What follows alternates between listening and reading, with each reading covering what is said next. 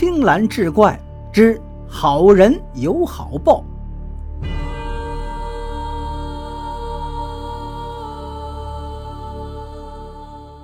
话说解放前，村里有一个叫大宝的老实人，家徒四壁，孤身一人，平时靠打零工挣点钱。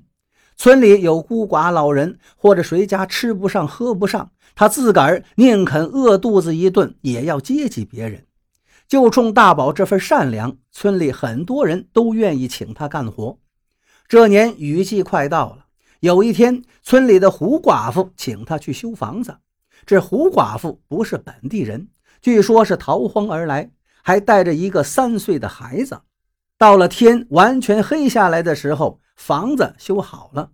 胡寡妇管了大宝吃了晚饭，天阴沉沉的，眼看就要下雨。胡寡妇说：“大哥。”您看这天都这么晚了，要不呢您就别走了，在外屋我给您收拾收拾，凑合住一宿，明天天好了再走。大宝人实在，觉得这样不妥，就说：“大姐呀，您呢孤儿寡母的，我一个男人住在这儿不合适，对您的名声也不好，我还是走吧。”大宝说完起身要走，腿还没出门，就听一声炸雷，紧跟着就是瓢泼大雨。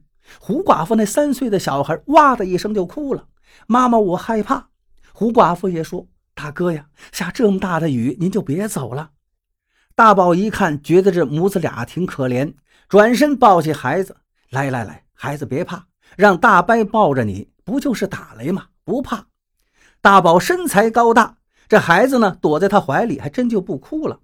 可是这会儿。天上这雷也真是奇怪，奔着这房子一个劲儿的劈，但是就不往下落。大宝还纳闷这打雷怎么一直往这一个地方劈呀？幸亏我没走，要不然我走到半道，非把我劈了不可。终于熬到了天将快要亮，雷雨都停了，大宝就跟胡寡妇说：“大姐呀，呃，修这房子这一夜下雨也没怎么漏，孩子呢现在也不哭了。”您看是不是把工钱给我结了，我好回去。要是天亮了，让人看见不好。胡寡妇说：“行，大哥，您修这房子得多少钱？你们娘俩过日子也不容易，您给五个大子就行。反正呢，这也不是什么多脏多累的活。”大宝心里觉得要人家五个大子也不好意思。大哥呀，您也甭说五个六个大子了，我给你多少你就收多少，行不？胡寡妇说完，从里屋抱出一个罐子来，打开后，大宝一瞧，哎呦，原来是十个金元宝！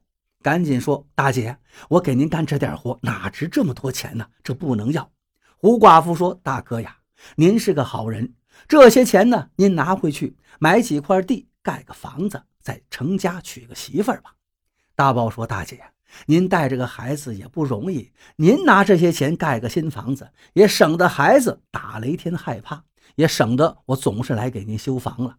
您呀，就给我五个大子就行。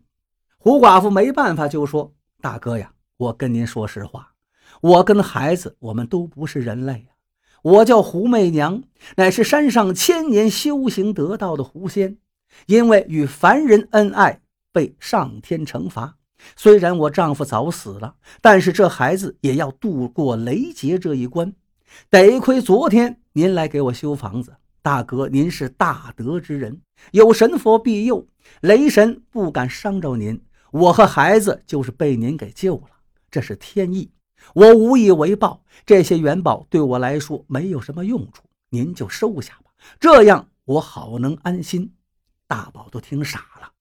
可是说什么也不要这元宝，胡寡妇只好给了他五个大子儿，然后喊孩子过来给大宝磕头，让孩子认大宝做了干爹。而后母子俩化作一股青烟，不见了踪影。又过了俩月，一场大雨引发的洪水，把大宝盖在低洼之处的破房子给冲毁了。大宝于是就寻了一块好点的地方，准备建房。就在他平整土地的时候，一镐下去，就听见哗啦一声。大宝一看，正是胡寡妇给他那罐装着金元宝的坛子。从此以后，大宝置办了产业，娶妻生子，过上了好日子，却依然像从前一样施舍穷苦人米粮吃喝，从不做为富不仁之事。